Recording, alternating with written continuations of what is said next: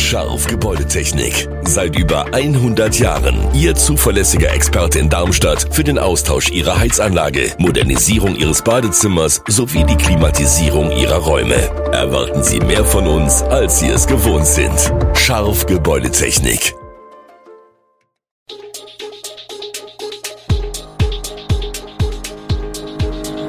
Gude, unser morgendliches News Update.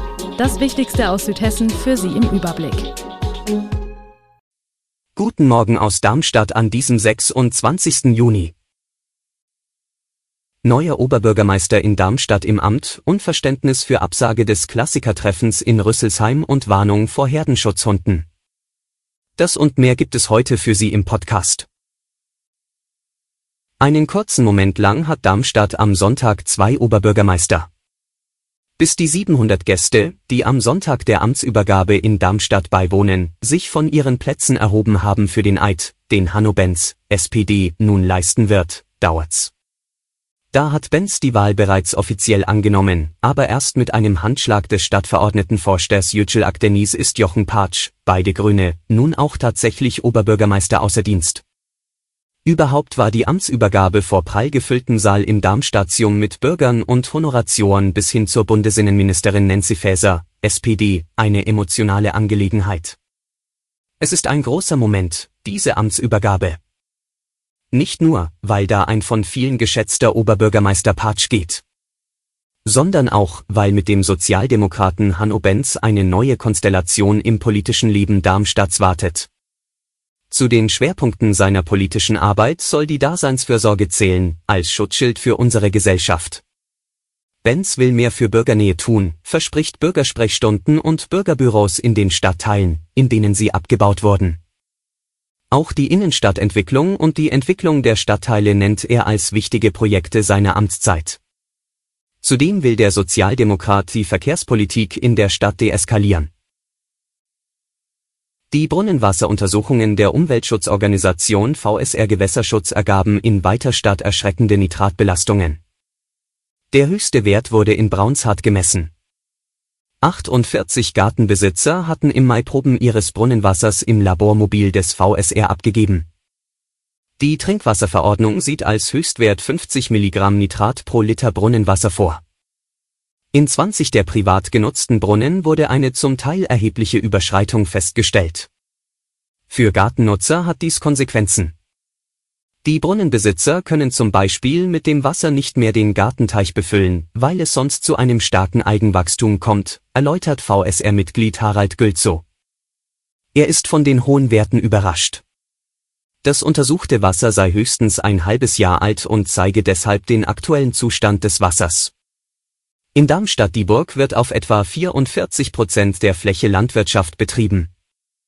Auswertungen in ganz Deutschland würden bestätigen, dass ein hoher Anteil an Landwirtschaft zu höheren Nitratbelastungen führt, erklärt der VSR. Wo Siedlung, Verkehrswege oder Wald dominieren, sei die Belastung geringer.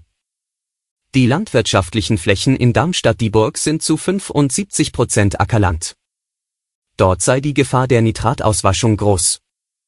Regenfälle schwemmen Nitrat, das nach der Ernte von Getreide oder Mais im Boden verbleibt, ins Grundwasser.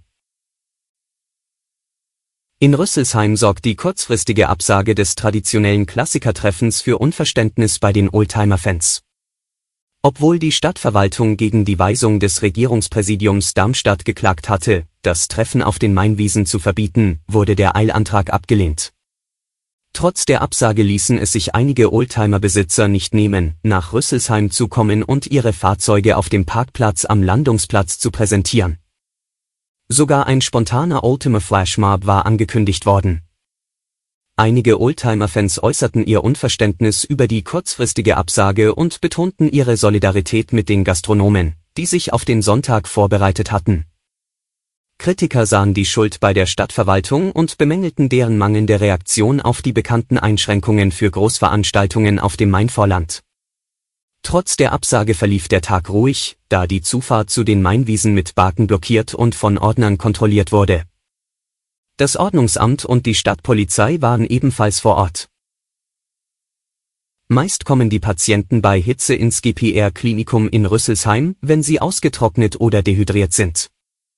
Ursache sind meist zu weniges Trinken und zu viel Schwitzen bei Temperaturen über 25 Grad. Die Symptome von Überhitzung reichen von Kreislaufproblemen, Kopfschmerzen, Übelkeit bis zu Schwächeanfällen und Ohnmacht. Stefan Keller, Stellvertreter des Geschäftsführers des GPR sagt, dass es jedoch schwierig festzustellen sei, ob ein Herzinfarkt durch Hitze ausgelöst worden sein könnte. Deshalb sterbe niemand an Hitze, sondern im Zusammenhang mit oder durch Hitze können sich Krankheitsverläufe verschlechtern. Konkret bietet das Klinikum seinen Patienten an heißen Tagen mehr Getränke als gewöhnlich an, für gefährdete Patienten werden Trinkpläne erstellt, so Keller. Zusätzlich werden die Patientenzimmer durch Durchzug und automatische Jalousien, die auf Sonneneinstrahlung reagieren, gekühlt. Bisher seien noch nicht vermehrt Patienten in die Notaufnahme aufgrund von Hitze gekommen und es habe bisher keine Todesfälle im GPR gegeben, sagt Stefan Keller. Beim Spaziergang sollte um Herdenschutzhunde auf Weiden ein großer Bogen gemacht werden. Nicht nahe dran gehen, den Hund anschauen, ansprechen oder gar anfassen, rät die Hundetrainerin Christiane Engisch aus Kelsterbach. Diese Tiere sind dazu gemacht, ihr Territorium und ihre Herde zu verteidigen, dabei können sie auch für Menschen gefährlich werden, sagt sie. Ein Sicherheitsabstand von mindestens 50 Metern sei ratsam. Keinesfalls sollte mit einem anderen Hund an einer solchen Weide vorbeigegangen werden, ansonsten könne dieser von dem Herdenschutzhund attackiert werden. Diese Tiere kommen immer häufiger zum Einsatz, sie werden zum Schutz etwa von Schafen vor Wolfsattacken empfohlen. Das Land Hessen unterstützt Nutztierhalter finanziell bei der Anschaffung und der Unterhaltung von Herdenschutzhunden, wie das Umweltministerium mitteilte.